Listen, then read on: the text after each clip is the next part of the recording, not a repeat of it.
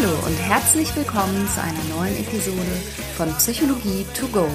Das ist dein Podcast für hilfreiche Gedanken und Impulse direkt aus meiner psychotherapeutischen Praxis. Hallo und herzlich willkommen zu einer neuen Episode von Psychologie to go. Heute zum Thema Grenzverletzung. Bei uns ist eingebrochen worden und das war für mich jetzt der Anlass für diese Episode. Nichts Schlimmes, nichts Dramatisches. Aber bevor ich jetzt anfange, möchte ich nochmal wirklich aus tiefstem Herzen Danke sagen an alle, die den Neustart meines Podcasts verfolgt haben und die mir so lieb geschrieben haben.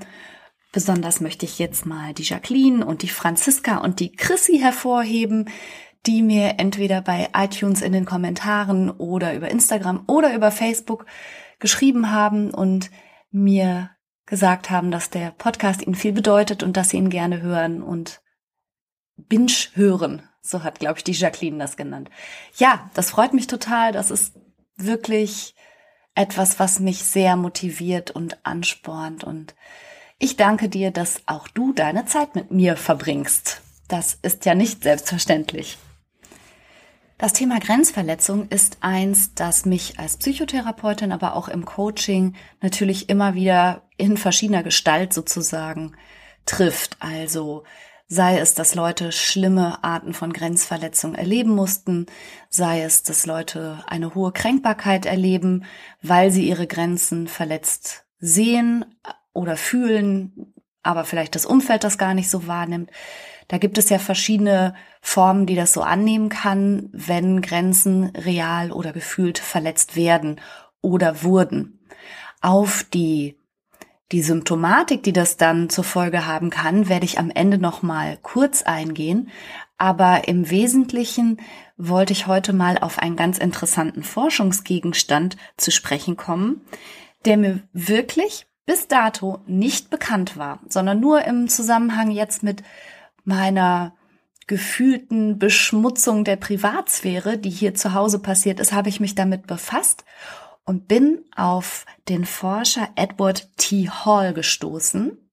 Und Edward T. Hall hat um 1970 herum einen Forschungszweig begründet, der nennt sich Proxemik. Und Proximus, das wissen wir alten Lateiner, das bedeutet der Nächste. Und die Proxemik ist sowas wie Nähe- und Distanzforschung.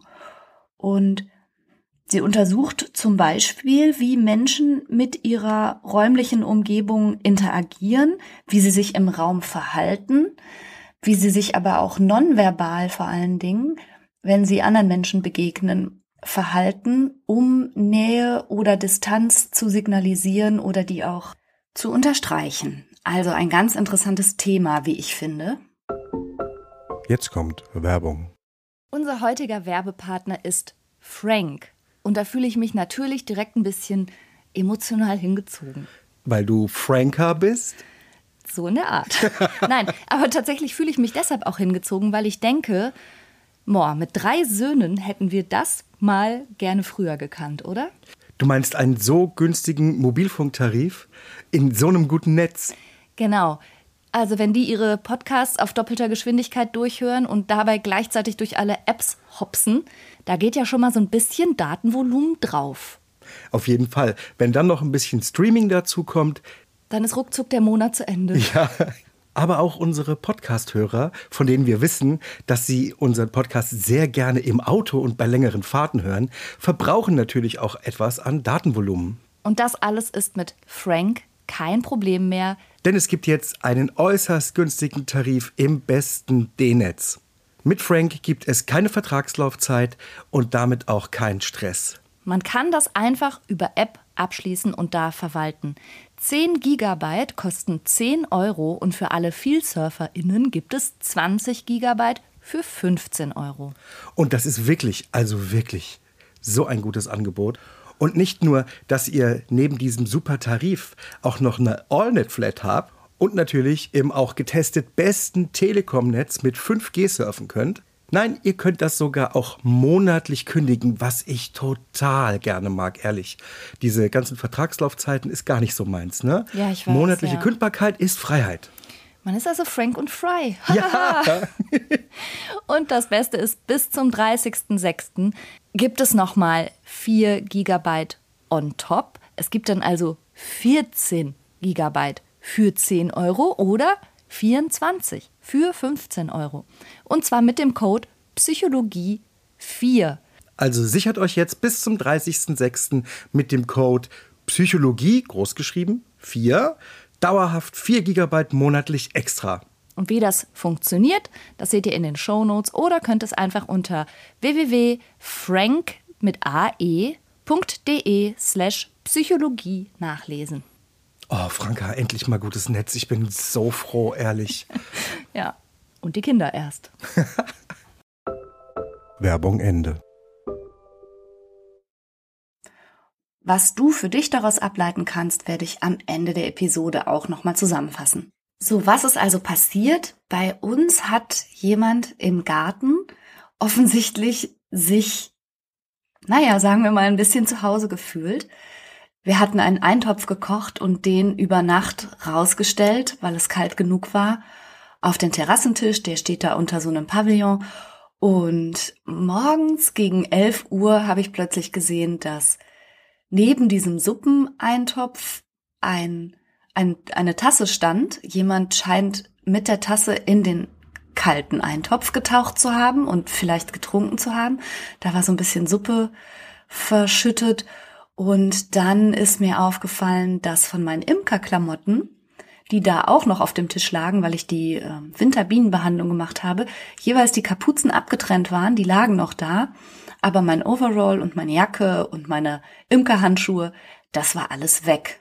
Und das war schon irgendwie sehr bizarr und seltsam.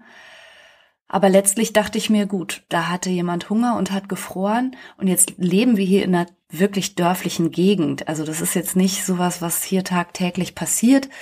Aber ich dachte, ja, gut, kann ich, kann ich akzeptieren. Kalte Suppe ist jetzt natürlich nicht so spitze. Hätte derjenige vorne an der Tür geklingelt, hätte ich wahrscheinlich besser helfen können. Aber okay, ich hätte jetzt auch nicht die Polizei gerufen, äh, weil es mir jetzt auch echt nicht um die Jacke geht.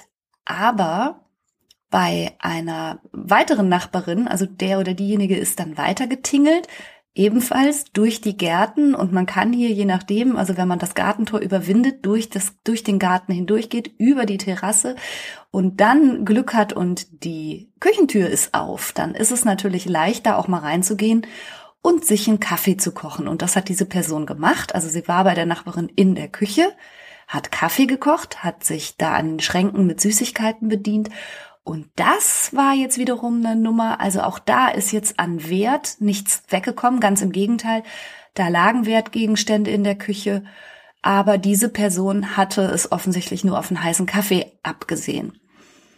Nur der, das Eindringen in die Privatsphäre, ich weiß nicht, ob du das auch als qualitativen Unterschied merkst, ob jemand halt in deinem Garten war, was viele schon schlimm genug finden, aber im Unterschied dazu, wenn jemand in deiner Küche war, im Unterschied dazu, wenn jemand an deinen Schränken war. Das hat so eine gefühlte graduelle Abstufung von mh, hm, zunehmender Privatheit, also jedenfalls nach meinem Empfinden. Huh, und so ging es meiner Nachbarin auch und die hat dann letztlich die Polizei gerufen und ähm, ja, die haben dann versucht, irgendwie diese Person, die ja anscheinend irgendwie frierend und hungrig hier durchs Dorf geeiert ist, zu finden haben sie sie aber nicht gefunden. Und gleichzeitig hat mein Mann, der ja Psychiater ist, auch in der nächstgelegenen Klinik angerufen, ob vielleicht jemand abgängig ist. Weil ich weiß nicht, ob es dir auch so geht. Diese Art von Einbruch, nenne ich es jetzt mal in Anführungsstrichen, spricht ja wirklich eher dafür, dass jemand hilfebedürftig ist. Aber gleichzeitig vormittags um elf bei jemand Fremdes in die Küche zu tappen, ist auch, was unsere normalen sozialen Konventionen angeht, so ungewöhnlich, dass der Verdacht, dass da mit jemandem schlicht und einfach auch etwas nicht stimmt, was so das normale Funktionieren in dieser Gesellschaft angeht, der liegt halt total nah. Aber auch in der nächstgelegenen Klinik war jetzt kein Patient abgängig. Also es wird vielleicht für immer ein Rätsel bleiben, wer jetzt mit meiner weißen Jacke mit der Biene auf der Brust rumläuft wenn du so, so jemand siehst. das ist meine. ja, aber mich hat an der ganzen Sache nachdenklich gemacht, wieso ist Garten okay? Wieso ist Küche furchtbar? Wieso ist Schränke schon fast so, dass du umziehen möchtest. Und das ist ja auch, was Menschen berichten, wenn Einbrecher, also jetzt wirklich bösartige Einbrecher in schädigender Absicht im Haus gewesen sind und alle Schubladen durchfühlt haben. Das ist ein Eingriff in die Privatsphäre, über den wirklich viele Menschen nicht gut hinwegkommen. Das habe ich in der Therapie auch schon öfter mal gehört, dass Menschen dann wirklich umziehen mussten, um sich selber wieder ein Gefühl von Sicherheit zu verschaffen, weil diese ja Sicherheitszone, die wir um uns herum mit unserem Zuhause in der Regel schaffen und auch haben, dadurch so verletzt und wie kontaminiert war, dass sie das einfach auch nicht mehr ja für sich zurückinstallieren konnten oder neu etablieren konnten, sondern wirklich ein Wohnortwechsel her musste, der einem dann ja wieder mehr Sicherheit geben konnte. Man kann natürlich auch argumentieren, na ja, die Wahrscheinlichkeit, dass an ein und der gleichen Stelle exakt nochmal eingebrochen wird, ist ja vielleicht viel geringer als umzuziehen. Weißt du, was ich meine? Also es geht, glaube ich, da eher um ein, einen symbolischen Akt und eine vermeintliche Sicherheit, denn der neue Ort ist nicht unbedingt zwingend sicherer als der alte Ort. Das ist jetzt nichts, was ich Patienten erzählen würde. Ich würde jetzt nicht sagen, ach, Sie brauchen gar nicht umziehen, sind, Sie sind überall gleich unsicher. Verstehe mich da bitte nicht falsch. Aber um dieses symbolische Wiederherstellen des Schutzraums geht es mir. Und diesen symbolischen Schutzraum, den haben wir ja interessanterweise nicht nur in unseren Räumen oder an unserem Arbeitsplatz. Also du kannst das dir vielleicht auch vorstellen, wenn du in einem Großraumbüro arbeitest und du kommst wieder und du siehst, jemand war an deinem Tisch oder da sind Brötchenkrümel auf deiner Ablage oder so. Und du hast das Gefühl, jemand war hier. Ist ja eigentlich so ganz von außen betrachtet, wenn man das mal rationalisiert, seltsam, weil ja, na und? Und dennoch hat es immer ein Gefühl von, wow, Invasion. Jemand hat mein Territorium, mein Terrain irgendwie betreten. Und in Hinblick auf diese Territorialität fällt mir eine nette Geschichte ein. Wie du vielleicht weißt, arbeite ich ja ganz viel mit ärztlichen und psychotherapeutischen Kollegen als Doctors Coach sozusagen. Und ich hatte einen jungen Mann im Coaching, Arzt, Radiologe, der war wahnsinnig territorial, aber es war ihm selber gar nicht bewusst, sondern er kam eigentlich, weil er Tipps haben wollte im Umgang mit, mit schwierigen Patienten. Also so war, so war seine Wahrnehmung. Patienten sind schwierig. Und dann habe ich gefragt, was macht die Patienten denn so schwierig?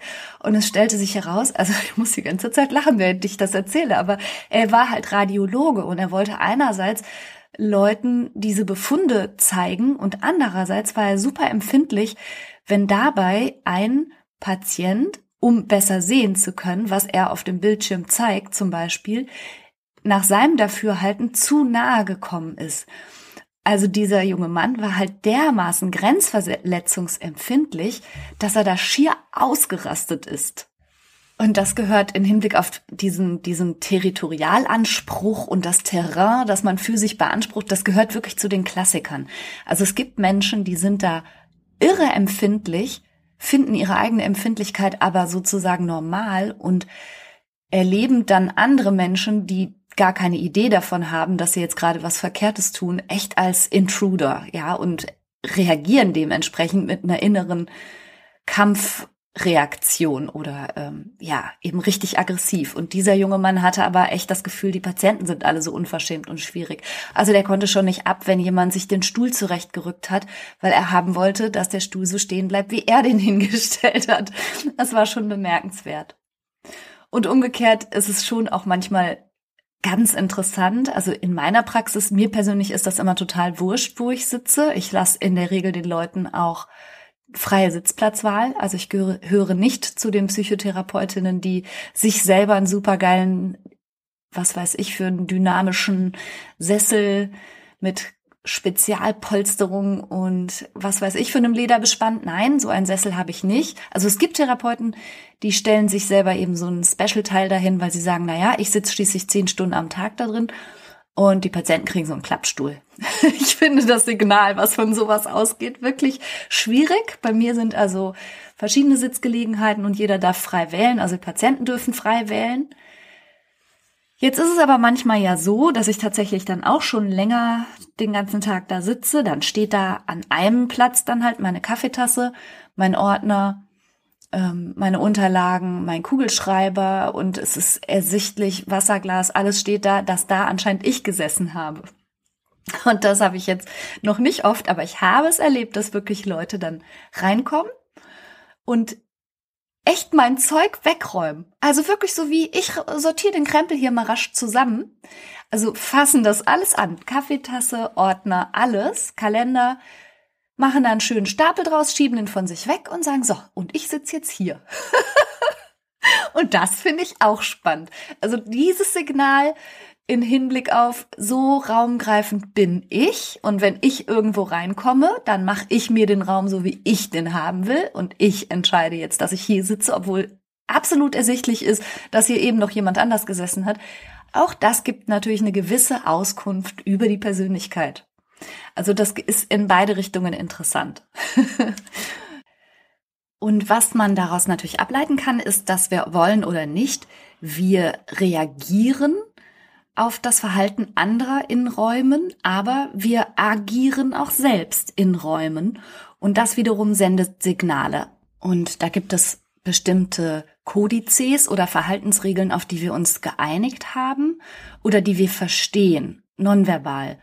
Zum Beispiel, wenn ich an den Pool komme und da sind Handtücher auf Liegen, dann hat jemand dieses Territorium mit seinem Eigentum belegt so wie ich eigentlich meinen aktuellen Therapeutenplatz mit meinem Kalender und meinem Kuli.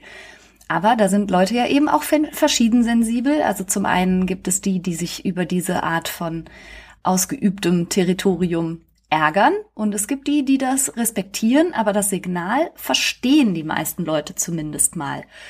Es gibt aber auch immer diese quirky Situation, wo man es nicht genau weiß. Also wenn zum Beispiel jemand innerhalb seiner Wohnung und seines Hauses möchte, dass die Schuhe ausgezogen werden und aber jemand dafür gar keine Rücksicht hat, einfach reinlatscht, dann kann das schon eine kleine Grenzverletzung sein und auch ein, eine Ärgerreaktion auslösen, die jetzt gar nicht intendiert war, die aber damit zu tun hat, dass diese Art von Regel einfach nicht so allgemeinen sozialen Konventionen entspricht und vielleicht auch nicht klar genug kommuniziert wurde.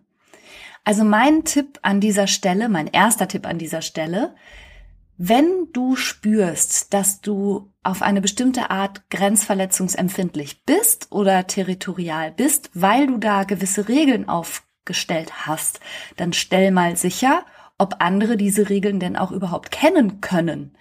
Denn selbst wenn sich das in deinem Kopf wie selbstverständlich und normal anfühlt, ist ja allein schon das, dass es häufiger zu einer Verletzung des Ganzen kommt, eigentlich ein eindeutiges Zeichen dafür, dass das vielleicht nicht so allgemein ist, wie du denkst. Also ich höre das häufiger mal, dass sich dann Patienten oder Coaches beklagen und sagen, ja, aber ein normaler Mensch wüsste doch das. Das ist fast immer ein Missverständnis. Also mach dir bitte klar, alles, was du denkst, denkst halt du. Das hat keinen Anspruch auf Allgemeingültigkeit. Und umgekehrt, kannst du ja vielleicht ein bisschen Achtsamkeit dafür entwickeln, für so kleine Signale, die du vielleicht von anderen bekommst in Hinblick auf ihr Territorialverhalten und das Terrain, das sie gerne so wie unangetastet hätten, dass du da vielleicht nicht auch versehentlich reinläufst. Also manche Leute sind da eben auch in diese Richtung erstaunlich unsensibel. Und vielleicht kannst du an einer der beiden Ecken mal drüber nachdenken. Worüber wir jetzt gesprochen haben, das ist, ist die sogenannte öffentliche oder auch soziale Distanzzone. Und es gibt aber ja gleichzeitig, und das kannst du bestimmt auch fühlen, einen Raum, den du wie unsichtbar, wo auch immer du bist, um dich herum trägst. Also gar nicht jetzt der tatsächliche physische Raum, dein Schlafzimmer, dein Garten, deine Praxis, sondern diese unsichtbare Pufferzone, die du vor allen Dingen nach vorne hin um dich herum hast, die spürst du und die möchtest du auch gerne unverletzt haben. Das ist die sogenannte persönliche oder wenn es noch näher rangeht, die intime Distanzzone. Und da möchte ich auch gerne noch was drüber sagen. Auch die unterscheidet sich von Mensch zu Mensch und vielleicht hast du auch schon mal in irgendeinem Seminar oder Workshop diese interessante Übung gemacht, wo Leute mit einem Springseil um sich herum die Zone quasi wie abbilden sollen, innerhalb derer sie sich äh, sicher fühlen und wie weit weg Leute auch auf Distanz bleiben sollen. Da gibt es so verschiedene Nähe-Distanz-Übungen, wo man plötzlich diesen unsichtbaren Puffer ja richtig spüren kann. Und spüren kannst du den auch jedes Mal an deiner körperlichen Stressreaktion, wenn du aufgrund von Umständen gezwungen bist, diese soziale Distanz weit zu unterschreiten, zum Beispiel in einem Fahrstuhl oder in der Bahn oder in irgendwelchen Wartezimmern. Also immer dann, wenn du eigentlich gefühlt einen breiteren Space um dich herum brauchst und der unterschritten wird, kommt es richtig zu einer Stressreaktion. Interessanterweise gibt es für diese gefühlte Pufferzone auch eine Hirnregion, die mit Aktivierung reagiert, wenn die unterschritten wird. Und das ist der Mandelkern, die Amygdala. Also das ist wirklich etwas zutiefst in uns verankertes und wir sind zwar soziale Wesen als Menschen, aber wir haben wirklich wie physisch spürbar noch einen unsichtbaren Raum um uns herum es gibt da noch einen Forscher namens Kennedy, deshalb konnte ich mir den Namen gut merken, der hat gezeigt, dass Verletzungen dieser speziellen Hirnregion an der Amygdala häufig eben auch zur Folge zu haben scheinen, dass die Menschen unglaublich Distanz gemindert werden, also nicht nur sie im Kontakt anderen gegenüber, sondern auch selbst dieses Gefühl für diese Grenze, die man so hat, die öffentliche, die soziale, die persönliche und die intime Distanzzone, dass das verloren geht. Und ich glaube auch, dass das eben bei bestimmten psychischen Erkrankungen auch ein Erkennungszeichen ist und im psychopathologischen Befund auch so erfasst wird, wenn jemand distanzgemindert ist, weil uns das einfach auffällt, unangenehm auffällt letztlich und auch als Zeichen, dass da irgendwas nicht stimmt, herangezogen wird. Und das finde ich auch ganz, ganz spannend. Und dazu habe ich ein Gedicht gefunden. Das würde ich dir gerne kurz vorlesen. Das Gedicht ist von W. H. Auden. Ich glaube, es ist ein Ausschnitt aus dem Gedicht und es ist normalerweise auch englischsprachig, also es handelt sich um eine Übersetzung. Etwa 30 Zoll von meiner Nase entfernt verläuft die Grenze meiner Person. Und die ganze unbebaute Luft dazwischen ist mein alleiniger Pagus. Fremder, es sei denn, ich lade dich mit meinem Blick dazu ein, dich mit mir zu verbrüdern. Hüte dich davor, sie unhöflich zu überqueren. Ich habe keine Waffe, aber ich kann spucken.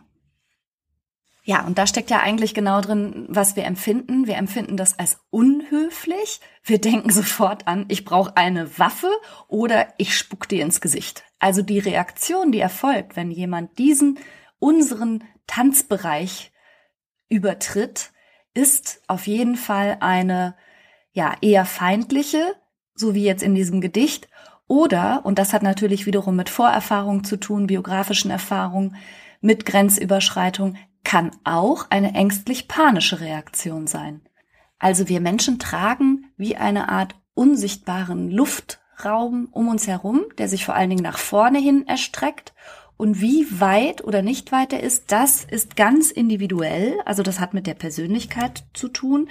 Es hat sicherlich auch mit dem Kontext zu tun mit der Kultur, in der wir groß geworden sind, denn die unterscheiden sich da auch ziemlich erheblich, aber auch mit den Konventionen, die jetzt innerhalb deiner Peer Group üblich sind und auch mit deinem Alter. Also Kinder zum Beispiel haben eine viel kleinere Pufferzone als Erwachsene und Frauen haben eine kleinere Pufferzone als Männer und man sagt Südeuropäer haben eine kleinere Pufferzone wiederum als Nordeuropäer. In dem Zusammenhang wegen der Corona-Beschränkungen, wo wir alle anderthalb Meter Abstand haben und halten sollten, also quasi uns vorgeschrieben wurde, wo diese Pufferzone zu sein hat. In dem Zusammenhang habe ich gelesen, dass die äh, Ostfriesen anfragen lassen, wann sie wieder auf ihre für sie bequemen drei Meter zurück dürfen. da musste ich sehr lachen.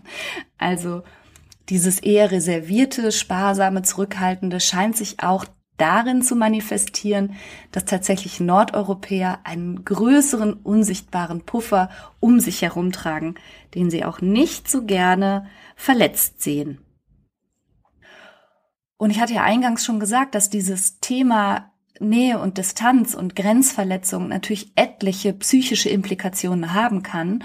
Und als ich gerade schon über Fahrstühle und Bahnen gesprochen habe, ist ja die Nähe, denke ich, zu bestimmten Arten von Phobien und Angststörungen ganz klar geworden. Denn ich glaube, das ist eine typische Stressreaktion, die dann sich bis in eine Panik hinein steigern kann, die damit zu tun hat. Mein unsichtbarer Puffer wird hier nicht gewürdigt. Und manche Leute haben dann ja auch diese irrationale Angst zu ersticken. Und für solche Fälle ist mein zweiter Tipp, mach dir bitte klar, dass du diesen gefühlten Puffer hast, aber dennoch nichts akut lebensbedrohliches passiert, wenn der unterschritten wird. Deine wahre Grenze ist ja natürlich deine Haut. Und da beginnt deine wahre körperliche Integrität sozusagen. Und alles, was mit Atmung und Kreislauf und sowas zu tun hat, funktioniert bestens, selbst wenn jemand nur 15 Zentimeter von dir entfernt steht. Also das Problem ist nicht der Umstand, dass jemand nahe kommt, sondern der Umstand, also wie du auf den Umstand reagierst. Und das ist etwas, was wir sozusagen therapeutisch bearbeiten, da ein bisschen flexibler zu werden und nicht diesen gefühlten, unsichtbaren oder wie HG wie heißt der Orden gesagt hat, diesen unbebauten Luftraum zwischen dir und anderen, das ist, ist nicht wirklich gefährlich, wenn den jemand betritt im Fahrstuhl oder in der Bahn oder sonst wie. Anders sieht die Sache natürlich aus, wenn wir über Traumatisierung sprechen, also wenn es wirklich um äh, Verletzbarkeit geht der eigenen körperlichen Integrität, wenn es um Übergriffe geht, dann ist die Alarmreaktion, die ausgelöst wird, sobald jemand nahe kommt, noch heftiger und die ist dann auch eben noch unwahrscheinlicher feindselig, sondern vielmehr richtig panisch und es kann dann in so eine Schockstarre führen. Und auch dafür hat dieses Nähe-Distanz-Thema immer eine therapeutische Relevanz. Aber wenn du merkst, dass du zu den Leuten gehörst, die außerordentlich empfindlich reagieren, auf so soziale Kontexte wie Bahnfahren oder Gedränge im, in irgendeiner Warteschlange oder im Wartezimmer beim Arzt, dann mach dir klar, du kannst jederzeit auch überstehen, wenn dein unsichtbarer Puffer mal unterschritten wird sozusagen. Es wäre aber auch total gelogen, wenn ich an der Stelle nicht einräumen würde, dass ich als Psychotherapeutin diese ganze Corona-Beschränkung durchaus auch als Entlastung für sehr viele Leute wahrnehme. Und mich langsam frage, ob dieses ganze Training an sozialen Ängsten nicht irgendwie auch Ausdruck dessen ist, dass viele von uns Tag für Tag und immer wieder und massiv nicht bösartig, sondern einfach, weil das unsere sozialen Umstände aktuell so nahelegen, immer wieder in ihren Grenzen und in ihrem Freiraum buchstäblich so beschnitten fühlen, dass sie anhaltend gestresst sind. Und die therapeutische Idee geht ja irgendwie immer dahin, das zu üben und das zu trainieren und da Leute abzuhärten und die sollen habituieren und die sollen sich regulieren und die sollen den Stresspegel runteratmen und so weiter. Wie gesagt, das ist jetzt nur meine private Meinung. Das kann sein, dass ich dafür viel Schelte beziehen werde. Aber vielleicht ist das ein gesamtgesellschaftliches Problem, dass wir uns da auch zu viel zumuten. Denn wenn wir schon als soziale Wesen zwar mal mehr und mal weniger und auch Kultur und Kontext und altersabhängig, aber ja dennoch alle diesen Freiraum, diesen Luftraum um uns herum haben und auch alle gestresst reagieren und dafür auch eine Re Hirnregion haben, die uns alarmiert, wenn das unterschritten wird. Warum haben wir uns dann eine Umwelt geschaffen, in der das dauernd passiert, in der wir dauernd gestresst sind? Und warum muss ich therapeutisch dauernd dagegen arbeiten? Und warum sage ich gerade Leuten, ja, sie verstecken sich jetzt gerade so ein bisschen im Lockdown. Wenn das Leben wieder läuft, müssen wir das wieder üben und denke mir gleichzeitig, ach ja, müssen wir das? Vielleicht verändert sich ja auch die Welt ein bisschen und wir könnten alle viel weniger gestresst sein. Aber das war nur mein gesellschaftskritischer, philosophischer Sidekick an dieser Stelle. Klammer zu. Und wo wir gerade beim Thema auch ähm, Warteschlangen und Supermärkte und sowas sind, was ja für viele Menschen mit ähm, Sozialphobien oder so wirklich so typische auslösende Situationen sind, auf engem Raum mit vielen Menschen oder auch klaustrophobische Ängste, wenn man keine Fenster sieht oder sowas. Es gibt Räume, die sind bewusst, und das habe ich jetzt überhaupt auch erst über diese Auseinandersetzung mit dem Thema Proxemik gelernt. Es gibt Orte, die sind soziofugal eingerichtet. Da steckt das lateinische Wort für fuga, die Flucht drin. Also die Räume sind bewusst so gestaltet, dass Leute sich dadurch bewegen und nicht sich aufhalten und stehen bleiben und niederlassen sollen. Soziofugal. Also du sollst an den Regalreihen vorbeigehen in bestimmter Art und Weise und du sollst dich da gar nicht lange aufhalten. Und die, die gestalterische sagen wir mal, raumarchitektonische Beschaffenheit lädt dich dazu ein, da auch möglichst zügig einfach durchzumarschieren. Und das finde ich interessant, dass genau in solchen Räumen tatsächlich manche Menschen einen ausgesprochen starken Fluchtimpuls verspüren. Glaube aber auch, dass diese soziofugalen Reize nicht nur durch die räumliche Anordnung von Regalen oder bestimmten ähm, Pöllern im Boden oder sowas installiert wird, sondern das nutzen manche Ge Raumgestalter auch mit Geräuschen. Also ich bin mir absolut sicher, dass McDonald's einen nicht dazu einladen möchte, den ganzen Tag da zu sitzen mit einem Kaffee und gemütlich zu verweilen, sondern ich glaube, dass diese schrecklichen Geräusche, die da dauernd aus der Küche dringen, dieses Fiepen von den Fritteusen und so, ist mit Sicherheit ein soziofugales Signal nach dem Motto, ja komm, friss und hau ab. ich glaube das. Also auf mich wirkt das so. Ich, ich kann es nicht aushalten. Auf mich wirken bestimmte Geräusche einfach so, dass ich die Flucht ergreifen muss. Oder Gerüche. Gerüche, die dich dazu einladen zu bleiben wäre frischer Kaffeeduft, den bestimmte Anbieter vor ihren Filialen versprühen, um die Leute hineinzulocken. Also auch das ist etwas, was die, die Stimmung im Raum, aber auch wie einladend ist das oder auch wie abstoßend ganz, ganz, ganz stark beeinflussen kann. Und Geruch ist ja auch noch etwas, also Geruch wie auch Geräusch, und körperliche Berührung ohnehin ist ja etwas, was dann auch tatsächlich die intime Distanzzone erreicht. Entsprechend angenehm kann das sein, wenn jemand eingeladen ist in diese Zone einzudringen sozusagen. Also wenn du jemanden gut riechen kannst, wenn du jemanden liebst, wenn du Körperkontakt mit jemandem schätzt, dann ist das eine angenehme Sache. Und umso furchtbarer aber, wenn das von jemandem ausgeht, dessen Atem im Nacken oder sowas du wahrhaftig nicht haben magst. Also das ist vom Chef möchte ich nicht den Atem im Gesicht haben oder Spucke-Spritzer von meiner Kollegin oder so. Das ist einfach zu nah, zu nah. Uah, das kommt in den intimen Distanzbereich und das ist wirklich etwas für handverlesen, exklusive Leute. Umso verheerender natürlich auch hier wiederum die psychologischen Folgen, wenn hier Übergriffe passieren, die überhaupt nicht gewollt oder erlaubt waren. Das kann natürlich ganz, ganz schwere, schwere Schäden anrichten. Aber das Thema Traumatisierung und diese ganz speziell furchtbare Art von Grenzverletzung möchte ich jetzt an der Stelle nicht weiter vertiefen, sondern ich schließe jetzt den Podcast ab mit einem weiteren Tipp oder vielmehr einem Appell. Ich möchte dich gern ermuntern, dass du vielleicht den heutigen restlichen Tag oder morgen einfach mal nutzt, deine Aufmerksamkeit ganz bewusst darauf zu lenken, wo Grenzen gesetzt werden, wo du sie setzt wo du aber auch erwartest, dass andere die einhalten, ohne dass du es kommuniziert hast. Also einfach, dass du mal so ein bisschen Achtsamkeit in diese Richtung schickst. Und das ist tatsächlich auch so ein richtiges Sisu-Thema. Von Sisu habe ich ja schon ein paar Mal erzählt. Sisu ist dieses finnische Wort für Energie, Fokus und aber auch Mut. Und ich finde, wenn wir über Grenzen sprechen, Grenzen wahrzunehmen, das hat mit Fokus zu tun, aber auch Grenzen einzuhalten, das hat mit Energie und teilweise auch mit Mut zu tun, wenn es darum geht, die Grenzen auch mal deutlich zu machen oder auch zweimal oder dreimal deutlich zu machen. Und insofern passt dieses Thema, wie so viele Themen, auch gut in den Sisu-Kontext. Also Stärk dein Sisu, indem du deine Aufmerksamkeit auf diese unsichtbaren Luftgrenzen richtest. Und schau mal, was du alles den ganzen Tag für Signale empfängst.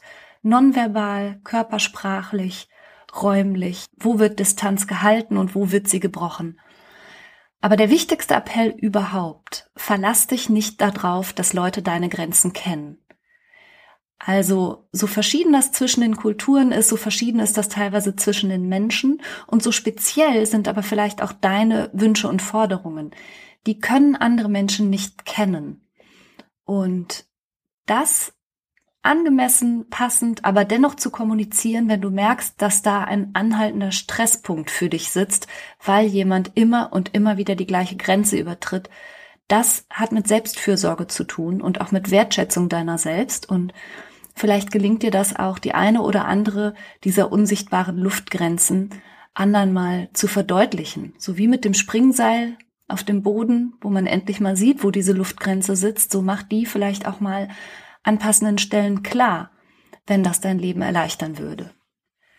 Das ist jetzt ein bisschen off-topic, aber passt ungefähr zu dem Thema. Wenn du auf die Seite gehst, franka-chiruti.de und da ein bisschen runterscrollst, findest du zehn Tipps, um dich besser abzugrenzen und Nein zu sagen. Irgendwie so ähnlich heißt das. Da findest du eine Checkliste, die habe ich deshalb mal erstellt, weil das Thema Nein sagen und sich abgrenzen in sozialen Kontexten vielen Leuten so unglaublich schwer fällt. Wenn du da draufklickst und diese Liste dir downloadest, bekommst du gleichzeitig auch meine sogenannte Flipchart-Post, wenn du möchtest. Die kannst du aber natürlich auch wieder abbestellen. Ich will dich nicht voll spammen. Du würdest dann so ungefähr alle drei Wochen oder so eine E-Mail bekommen mit hilfreichen Gedanken, dann eben in schriftlicher Form. Du kannst ja mal gucken, ob das was für dich ist. Ist aber auch völlig okay, wenn du dir nur die Liste downloaden möchtest. Wenn du gerade das Gefühl hast, oh ja, an meiner Abgrenzung müsste ich vielleicht doch ein bisschen arbeiten. Und das kann man einfach nicht dem Zufall oder den anderen Menschen insgesamt überlassen, deine Grenzen richtig zu erraten. Und wenn die das nicht tun, ist es halt dein Pech, sondern du hast das Recht und du darfst da auch an den passenden Stellen darauf hinweisen. Ja, ich bedanke mich wie immer sehr, dass du die Zeit mit mir verbracht hast, dass du mir zugehört hast und wenn du mir schreiben magst, dann tu das gern. Ebenfalls über den Link findest du alle weiteren Kontaktmöglichkeiten, also wir können uns über Instagram verbinden oder du kannst in meine Sisu-Gruppe kommen auf mhm. Facebook. Da freue ich mich auch drüber. Und ich sag mal, bis zum nächsten Mal. Tschüss!